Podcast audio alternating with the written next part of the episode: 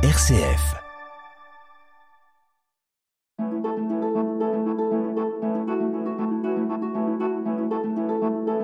Itinéraire. RCF. Bonjour à tous et à toutes et bienvenue pour cet itinéraire, celui d'un musicien éclectique, organiste, claveciniste, pianiste, lauréat de concours internationaux d'orgue, qui a donné de nombreux concerts en France et à l'étranger. Euh, c'est aussi un inconditionnel de Jean-Sébastien Bach. C'est un détenteur d'un certificat d'aptitude de professeur d'orgue et il enseigne au Conservatoire de Vierzon, ainsi que dans le cadre de diverses académies et masterclass. Notre invité est le titulaire des orgues de la cathédrale de Blois depuis presque un quart de siècle déjà. Vincent Grappi, bonjour. Bonjour Michel. Vincent, Robert Lebel, un prêtre d'origine québécoise, a composé un chant qui commence ainsi. Comme lui, savoir dresser la table, comme lui, nouer le tablier, se lever chaque jour et servir par amour comme lui. Et le mot lui est écrit avec un L majuscule, car il s'agit bien évidemment de, de Jésus. Est-ce que ce chant n'aurait pas un lien avec votre rôle d'organiste à la cathédrale? En toute humilité, Vincent. Alors, c'est un lien très direct parce qu'il y a donc je pense qu'il y a quelques années, il y a longtemps maintenant, parce c'est c'est ce type de chant qu'on euh, qui a un peu disparu de la circulation. Oui. Euh, donc j'ai pu l'accompagner au début où j'ai pris le la fonction à la, à la cathédrale. C'est vrai Ah oui. Oui. Et après dans dans le texte, il y a évidemment la notion de service qui est Oui. inhérente à la fonction d'organiste, même de musicien de, de manière générale. Con- concernant les organistes, c'est une fonction qui de service.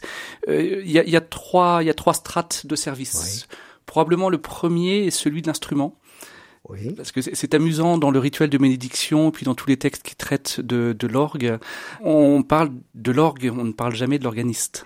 C'est vrai, c'est vrai. La, la- la première invocation du rituel de bénédiction, c'est orgue, instrument sacré, Oui. chante la louange de Dieu le Père. Et donc c'est l'orgue qu'on bénit, accessoirement l'organiste, mais l'instrument, l'instrument est, L'instrument est- lui-même. est- est vraiment est vraiment premier. Oui.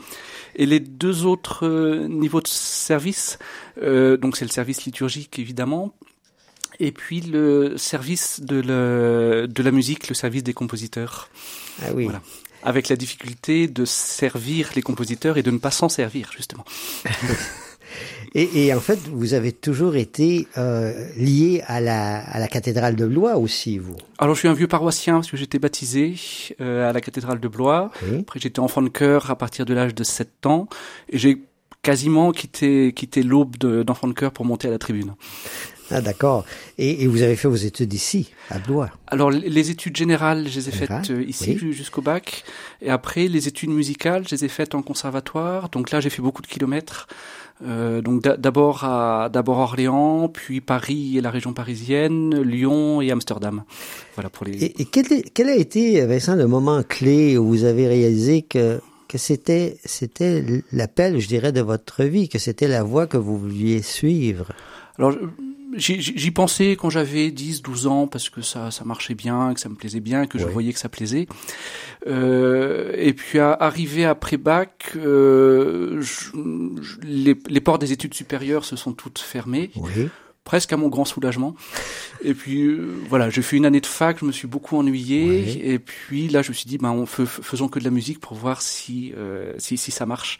Et donc, j'ai, je me suis donné un an pour, euh, pour Vous faire avez pris une année sabbatique? Voilà, oui, oui, mais bah du coup ça fait plus de ça fait plus de 30 ans que j'ai des années Ah bon? sabbatiques.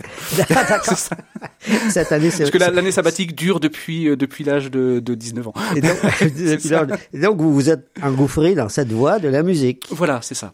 Et, et là, vous avez étudié euh, à, à- à différents Alors- endroits avec différentes personnes. Alors les, les deux les deux disciplines principales que sont l'orgue et le clavecin, et puis après les disciplines annexes euh, que sont le la, la basse continue, l'écriture, les, les disciplines théoriques euh, évidemment. Et est-ce qu'il y a des, des, des professeurs qui vous ont particulièrement marqué sur ce Oh, pre- parcours? presque tous. Presque Presque tous. tous. Euh, j'ai j'ai le, j'ai eu la chance de, de côtoyer des professeurs euh, formidables, et ce sont eux qui ont conduit mon, mon parcours euh, é- é- étudiant. Pour prendre un exemple euh, qui a été mon dernier professeur d'orgue, qui est Louis Robillard à Lyon, euh, j'avais fait un stage avec lui, un stage d'été, comme ça existe un peu partout. Et, et à la fin du stage, je me suis dit, je, je terminerai mes études avec ce, ce personnage. Autrement dit, vous avez été davantage marqué par des personnages, par des professeurs que par des institutions comme telles. Oui, oui, oui, à- à- à- à- assurément. C'est un parcours un peu atypique maintenant qu'on qu'on ne privilégie plus et que je ne conseillerais pas forcément maintenant à, à- à un étudiant. Euh, où c'est vrai qu'un un étudiant qui voulait faire de la musique euh, à, plein temps, la voie royale, c'est d'aller au Conservatoire supérieur de, Ah de, oui. de- de Paris. Donc là, il a une formation de, de, de grande qualité, une formation très très très globale qui dure euh, ju- jusqu'à cinq ans. Oui. Euh, C'était pas organisé de la même manière à, moi, à, à mon époque et j'ai j'ai vraiment fait le choix de, euh, de de lier ma formation à certaines personnalités musicales, donc comme Louis Robillard, Marie-Claire Alain, François-Henri Houbard à, à Orléans, euh, Olivier Beaumont, Bob Van Asperen, enfin plus, plus pour les pour les principaux, Vraiment marqué. pour les principaux. Itinéraire. Sur RCF. Itinéraire. Et à l'âge de 25 ans, euh, vous avez succédé à Raymond Guillot. Voilà, oui, je, suis impardonnable. Dans, les, personnalités qui m'ont marqué, j'aurais dû commencer par Raymond Guillot, qui, qui était mon, premier professeur, euh, donc à, à Blois, et qui a été présent à l'orgue de la cathédrale de Blois depuis depuis 37 1937 jusqu'en 99 quand il m'a laissé les claviers. Qui a laissé un grand souvenir, je pense, auprès des Blésois, euh, Raymond Guillot. Oui, parce il que était, il était d'ailleurs aveugle, je crois. Il, il était aveugle. hein, euh, c'était quelqu'un de très très humble. C'était un très très fin musicien. Euh, Peut-être trop trop humble pour faire une vraie Mhm. une vraie carrière qu'il aurait probablement mérité. Oui. Ah oui, c'est vrai, c'est vrai. Et il vous a, il vous a un peu offert sa, sa succession. Et, euh, Oh oui, parce que de, de temps en temps, il, m'a- il, il me demandait de passer chez lui pour lui dicter des chants. Donc je me mettais au piano, lui il était à la table, il faisait face à sa dictée musicale. Et puis un jour, il me, il me fait venir et puis, puis il me dit bon, j'ai une question à te poser, Vincent. Est-ce que tu es prêt à, est-ce que tu te sens prêt à prendre ma succession? Euh, Le jour où tu me dis oui, écoute, je pars. Ah bon? Voilà. Donc j'étais très embêté. Moi, j'avais 24 ans, j'étais très embêté. Est-ce qu'il vous a lancé le défi d'être aussi, aussi, euh, d'avoir une si- aussi longue vie au, alors que, que lui? Alors oui, quand il- euh, alors que, me, me disant ça, moi je suis, je, je suis allé me confier au père Dominique Dupont qui était curé à l'époque et donc qui lui a su faire parler Monsieur Guillot qui est- qui du coup a- avait avait une idée sur sur la, la date de son départ et donc euh, a- arrivé en novembre 98 je crois. Donc on a échangé les, les rôles. Euh, maintenant c'est lui qui me remplaçait quand je me quand je m'absentais. D'accord. Et puis en me confiant les claviers, il m'a dit mon petit Vincent, je te souhaite de battre mon record. Donc, effectivement, il est resté 61 ans et son prédécesseur 49 ans. Ah bon Euh, Vous avez encore de longues années devant vous. Oui, mais c'est une tribune, en, en, en, en 130 ans, on n'est que trois organistes. Ah, en C'est- 130 ans, oui, oui, trois? oui, Non, non, mais bon, c'est- bien la cathédrale de Blanc. ça- assure la longévité. Oui, oui. L'orgue, Vincent, est, est- est généralement associé à, à la liturgie, à la célébration des cérémonies religieuses. Euh, il est dans les églises de façon générale, mais est-ce qu'il en a toujours été ainsi? Alors, si, si on prend l'histoire de l'orgue, euh, alors je vais peut-être en surprendre plus d'un, elle a 2300 ans, un peu plus. On, on, on date l'invention de l'orgue du 3e siècle avant Oh. Jésus-Christ en euh, à Alexandrie, un, un ingénieur grec d'Alexandrie. C'est un peu étonnant, effectivement, cette révélation, oui. Oui. Et donc c'est l'or qu'on pouvait appeler hydraule à cette époque-là a eu un, un certain succès euh, pendant tout- toute l'Antiquité romaine, Ouais. euh, comme en témoigne une très très nombreuse iconographie. Et ju- jusqu'au XIIe siècle, finalement, le, le rôle de l'orgue était un rôle d'instrument de, plaisir, de salon, de, Ah oui. de palais. et voilà. Oui. Et l'arrivée, l'arrivée de, de l'orgue dans l'Église, elle date que de l'invention de la polyphonie, donc 11e, 12e 11e, siècle. 12e siècle. Voilà, d'abord Ouais. comme instrument de travail, et puis après, on s'est rendu compte que c'est un instrument qui était qui était apte à, à remplacer ou alterner avec le chœur. Ah oui. D'où la naissance de la pratique de l'alternance euh, qu'on qu'on connaît encore un peu en France. Et puis un, un, le- un dernier puissant euh, accélérateur de, de l'orgue a été le Concile de Trente. Le Concile de Trente, Voilà. oui. Ah oui. Mais aujourd'hui, euh, notamment avec la fondation de Jeux d'orgue, dont vous êtes le fondateur, euh, on voit que l'orgue peut être associé à d'autres euh, instruments de musique. Oui, alors je, euh, donc l'orgue est essentiellement religieux jusqu'au XIXe siècle, et puis après le, les changements sociétaux se faisant après la Révolution, euh, la musique profane s'invitant parfois à l'église, Oui. euh, donc on, on, on a une frontière qui est beaucoup plus fra- fragile. Oui. Beaucoup, moins, En- moins hermétique. Voilà. Donc il y a des pièces qui sont clairement destinées au, au, au concert, d'autres qui sont clairement religieuses. Et puis après, on trouve. Alors en France, on n'a pas beaucoup d'instruments hors église, mais par contre, euh, dans tout le tout l'univers anglo-saxon. Ah oui. Euh, chaque salle de concert a, Ah, un a- a orgue. un orgue. On en trouve même dans des magasins. Le- L'un des orgues les plus Ah, connus oui. est dans un magasin de Philadelphie, au, le Wanamaker. Vrai. À Tokyo, on trouve des orgues dans des magasins. C'est vrai qu'ici en France, effectivement, on, on, on, on ne peut pas associer des lieux précis à, à, la- à l'orgue. Non, en dehors de Notre-Dame de Paris. Ah, en dehors de Notre-Dame de Paris. Enfin, en dehors de quelques voilà, grandes c'est- Mais non, non. Alors il y a, il y a deux instruments qui ont été installés ré- récemment à la Philharmonie à Paris, à la Maison de la Radio. Ah oui. Mais ça, ça reste quand même des exceptions en France. Oui, des exceptions. Mais ça, le, le temps passe très vite. On est presque rendu à mi-chemin de notre entretien et on vous a laissé le choix de, la, de ce que nous allons y entendre et certainement avec vous à l'orgue, qu'est-ce que nous allons entendre? Ah, c'est c'est un mouvement de concerto de, de Bach d'après un concerto de Vivaldi que j'ai enregistré en Belgique un certain nombre d'années sur un, sur un orgue de Bernard Urvi. Eh ben, nous allons vous écouter et écouter Bach en même temps.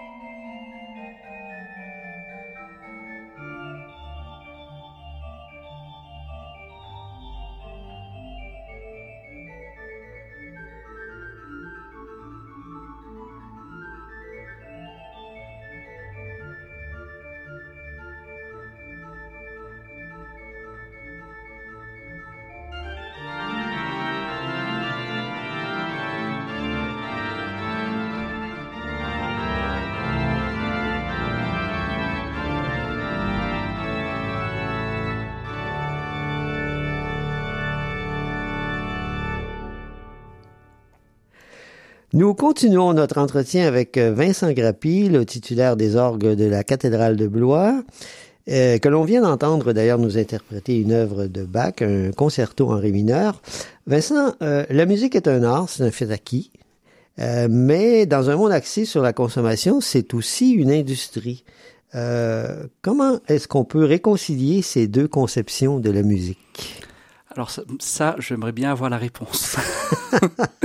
Alors, je vous ai posé la question en espérant l'avoir aussi. Vous non, non, non, oh, bah, je pense qu'on la cherche. Un, un, un qui l'a cherché, je pense sans, sans la trouver, c'était Théodore Adorno qui a inventé le, le concept de euh, Oui. d'industrie culturelle. Oui. Mais je pense à partir du moment où on parle d'industrie culturelle, euh, le côté euh, le côté culture, le côté artistique est mangé par le côté industriel et le côté économique évidemment.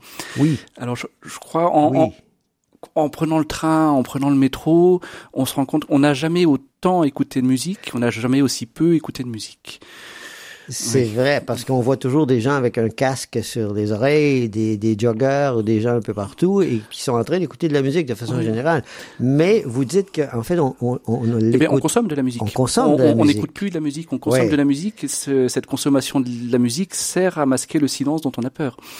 Ah oui, ah oui, parce qu'en fait, la musique, c'est lié aussi aux émotions, aux sentiments. Euh, Est-ce qu'on peut dire ça? Oui. Euh, alors, je, je, je- je réagirais bien sur un sur un autre thème à, ce- à ce Ouais. à, ce moment-là. C'est que le il n'y a pas de musique joyeuse, il n'y a pas de musique triste, il n'y a pas de musique. euh, le la, la musique ne porte pas un affect pa- particulier en, en elle. En elle-même? Non, c'est c'est plus l'u- l'usage qu'on en fait Oui. et, et, et ce qui a généré sa création qui qui, qui, qui rend qui rend une musique euh, jo- joyeuse ou triste ou, ou, sur- ou sur laquelle on puisse on puisse mettre un, un, un sentiment. Vous avez parlé de silence. Euh, je crois qu'il y a une tradition d'ailleurs qui, qui veut qu'au moment de la mort d'un organiste, il n'y ait pas de musique et pas d'orgue au moment de ses funérailles. Qu'est-ce que vous, comment vous réagissez Alors, à cette oui, c'est des choses que j'ai entendues. Euh, c'est quelque chose que je trouve un peu absurde parce que justement le jour de la mort de l'organiste, le jour où on enterre Ouais. un organiste dans sa dans sa cathédrale, il faudrait au contraire que l'orgue sonne à, à plein à plein de Ah oui, oui. Voilà. Oui, et d'ailleurs, c'est le rôle de l'organiste, c'est de, c'est de, en fait, d'accompagner la liturgie et de la rendre encore plus belle. de- de- Oui, et donc euh, euh, cou- couper le couper le vent de l'orgue parce qu'on on enterre son organisme, ce serait nier la le, le- le rôle, le rôle de la musique et de le rôle de l'orgue dans, de dans, l'orgue dans, dans la et de l'organiste aussi, c'est ça. Donc pour moi, c'est Euh, quelque chose de très absurde. Mais- Donc, l'orgue a quand même une- une- un lien avec a une fonction, on pourrait qualifier de, de spirituelle ou du moins ou du moins de religieuse. Alors oui, il y a le- il y a le- l'ancien père abbé de, de Ligugé, Jean-Pierre Lonjac, avait employé une très jolie expression en disant que la musique euh, instrumentale pouvait tendre à euh, l'accompagnement spirituel. Ah oui, Euh, on, on parlait du silence. euh, finalement, la, la- le, si on si on réduit euh, à sa plus euh, au, au- au maximum le rôle de la musique, on peut considérer que le rôle de la musique est la transformation du silence. Euh, et ce- c'est une jolie expression, la transformation du silence. Oui. Et, et- et le- rôle de la musique est, est d'autant plus euh, dans, un cadre liturgique, euh, c'est d'accompagner euh, les personnes qui, qui écoutent ou qui n'écoutent pas d'ailleurs la musique, enfin qui sont le- la- la- l'assemblée, euh, de les accompagner vers un silence qui peut être un silence de contemplation. D'ailleurs, on dit qu'il y, y a des anges musiciens qui jouent du Mozart pour le bonheur des hommes. Oui, alors ça, oui, ça c'est une petite histoire que je, que je raconte parfois en concert. Ah oui. Euh, c'est qu'au ciel sont les anges, et parmi les anges, il y a les anges musiciens, et on dit que lorsque les anges jouent entre eux, ils jouent du Mozart, et lorsqu'ils jouent pour le Seigneur, ils jouent du Bach. Ah bon? Alors, ce qu'il dit, je crois, une chose très vraie, c'est que la musique de Mozart est une destinée, est à destination des hommes, Oui. une musique descendante d'une certaine manière, alors que la musique de Bach est une musique pour le musique des hommes, le fruit du travail des hommes, à destination du Seigneur. Et, Quel- et ça, et ça, je le crois très fortement. Quelqu'un Oui. me disait récemment que pour lui, euh, écouter Bach, ça l'amenait à la transcendance. C'est un peu cette idée que vous évoquez.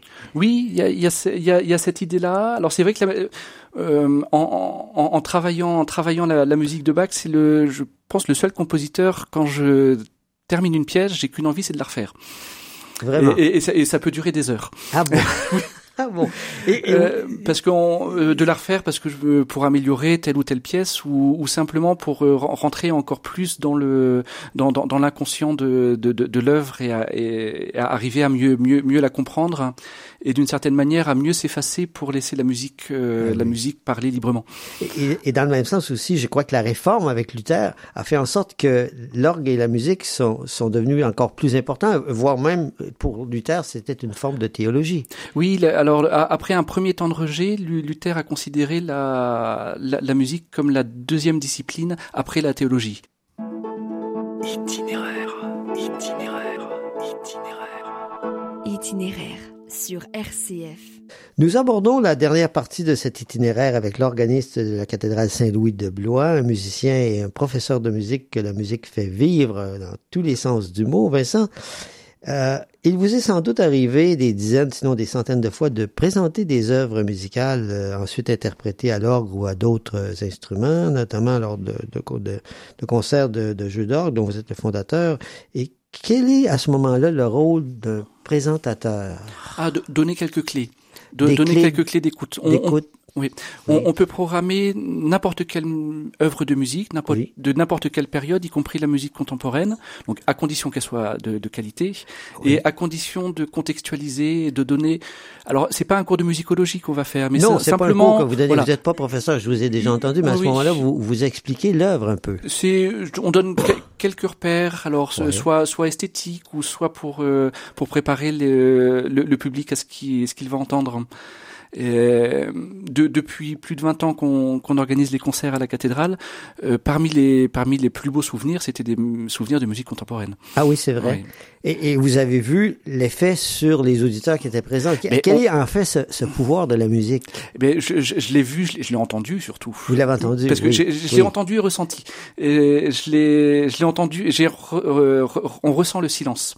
Vous ressentez le silence. Alors ça, je l'explique pas, mais ouais. il y a, le, le, silence a plusieurs qualités. On peut on peut ressentir un silence de euh, désintéressé, presque un silence hostile parfois, et d'autres un silence presque euh, captif ou au moins ca captivé. Et votre expérience vous permet maintenant d'identifier le type de silence ah, auquel oui, vous êtes, oui, oui, vous êtes amené à un petit peu la, la, la première fois que j'ai senti ça, j'étais tout jeune. Euh, euh, ça m'a fait peur. Ça m'a fait peur parce que j'ai ressenti que j'avais du pouvoir sur les gens. Ah, euh, oui. sur, sur, le public. J'ai ça m'a fait penser au, à la fable allemande du joueur de flûte qui, a, a, avec sa flûte, euh, dans un premier temps, attire, sort les rats de la ville, et puis oui. après sort les enfants de la ville. Ah oui. Et, et là, j'ai senti les enfants qui le suivent. Oui, c'est ça. Oui. oui. J'ai senti j'ai senti le pouvoir de, de, de cette musique où, où, on, où sur, sur, sur, le contrôle des sentiments, euh, sur, sur la manière dont on peut un, un, imposer une certaine forme de sentiment. Oui. Et, il est un chant que personnellement j'apprécie beaucoup, c'est le chant grégorien. Euh, quelle est, quelle est la, cette fascination pour le chant grégorien? Est-ce que, est-ce qu'on n'a pas aussi euh, pas rejeté, mais mis de côté le chant grégorien à partir de Vatican II. Comment vous, vous voyez les choses? Oui, alors le après Vatican II, on a vécu, on a vécu enfin, j'étais pas là, oui. mais je, je, je, crois que beaucoup de personnes ont vécu Vatican II comme une, une libération et comme la et la petite porte qui était ouverte pour avoir du chant en langue vernaculaire oui. a été vécue comme euh, la permission d'abandonner le latin.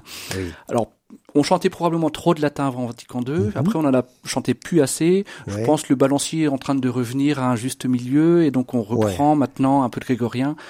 Alors, il n'est pas question en paroisse de chanter euh, le grégorien comme on le chante en monastère. Il faut, non, bien voilà. sûr, oui. Mais, mais on n'a on, on n'a pas le droit, je crois, de, de couper ces, ces, racines, des racines qui ont 1500 ans. Enfin, les, les, les premiers chants grégoriens, ils datent du IVe siècle. Euh, on n'a pas le droit oui. de se couper de 1700 ans C'est une longue tradition et c'est un patrimoine de l'humanité au fond. Oui, oui. Que... Et vous savez, il y a des pierres sacrées, enfin où on, on dit qu'il y, y, a des lieux qui sont sacrés parce qu'ils ont, euh, ils sont, euh, parce qu'il y a des générations et des générations oui. de personnes euh, qui, qui, sont passées là. Qui sont mais, passées là, qui mais ont quand, prié, quand, qui vous ont... avez des, oui. des, des, générations et des générations de personnes qui chantent euh, le, oui. le, même chant, il, il, est sacré aussi. Les pierres, enfin, voilà. les pierres il, finissent par parler. C'est ça. Voilà. Oui, donc les notes finissent par parler aussi. Oui, aussi, bien sûr. Il y a quelque chose qui est ancré dans, notre ADN. Et, et ce chant grégorien, est-ce que vous, vous parliez de silence tout à l'heure, est-ce que vous avez, vous avez l'impression quand quand vous en jouez ou que vous voyez des gens qui, qui l'écoutent, euh, un phénomène, je dirais, d'intériorisation, de, de, Oui, parce de, que c'est un chant intérieur. C'est un, chant intérieur. Je pense que c'est un chant qui est, qui, qui est né de la, de la contemplation. C'est oui. euh, à, à, la différence de beaucoup de musique de, de, de, de, de nos jours. Ouais. Euh, et c'est un chant qui entre dans un espace, euh, dans un espace sonore. Euh, je me vois le, le, le, chant grégorien prend sa, toute sa dimension dans une, dans, dans une église sous, sous, sous, une voûte d'ogive. D'accord. Mais ça, en terminant cet entretien et en lien avec le slogan de RCF qui dit La joie se partage, quel lien faites-vous entre l'orgue, le clavecin, le piano dont vous jouez et, euh, et la joie? Et la joie? Ah, bah, j'en ai un tout petit peu parlé, peut-être maladroitement tout, tout à l'heure. Euh, je pense une musique n'est pas joyeuse par elle-même. Oui. Voilà. On, on peut oui, ressentir. Vous avez dit ça. Oui, oui, oui, oui. Et, et, et, ça, ça, je le crois fortement. Et trop souvent, on confond le, la joie et les signes de la joie. Euh, on considère qu'avec une musique rythmée ou une musique forte, on va être joyeux parce qu'on va pouvoir danser dessus ou quelque chose comme ça. Mais si c'était vrai, plus personne n'irait écouter des requiem ou des ou des oui, passions de Bach. Vrai. Voilà. Vrai. Et donc la, la, la, la joie, euh, la joie laquelle je que, que, que, je recherche et que qui est véhiculée, je crois, par, par la musique, est une joie beaucoup plus durable, euh, oui. beaucoup plus profonde, une sorte de béatitude finalement. Euh, et qui nous est donnée par le par, par, par les grands compositeurs oui. et puis voilà, voilà. Par, par, les grands interprètes. Ouais. Rappelons que notre invité était Vincent Grappi, le titulaire des orgues de la cathédrale de Blois depuis 1999, également claveciniste et pianiste, professeur de musique et fondateur de l'association Jeux d'orgue. Vincent, en quelques secondes, si vous ne gardiez qu'un passage ou qu'une parole de l'Évangile, ce serait laquelle? Oh, ce, ce, serait le, la parabole, enfin la phrase sur le serviteur inutile. Ah voilà. bon Parce que il, il, est inutile, donc on n'a pas besoin de lui, donc on l'accepte par amour, et puis lui, il sert, il sait qu'on n'a pas besoin de lui, donc il sert aussi par amour. J'espère que vous allez continuer à servir longtemps avec ça. Merci bon, beaucoup. Tant qu'on voudra de moi. Merci beaucoup d'avoir accepté notre invitation et nous avoir permis de, de partager votre itinéraire avec autant de simplicité et d'humilité. Merci. Merci.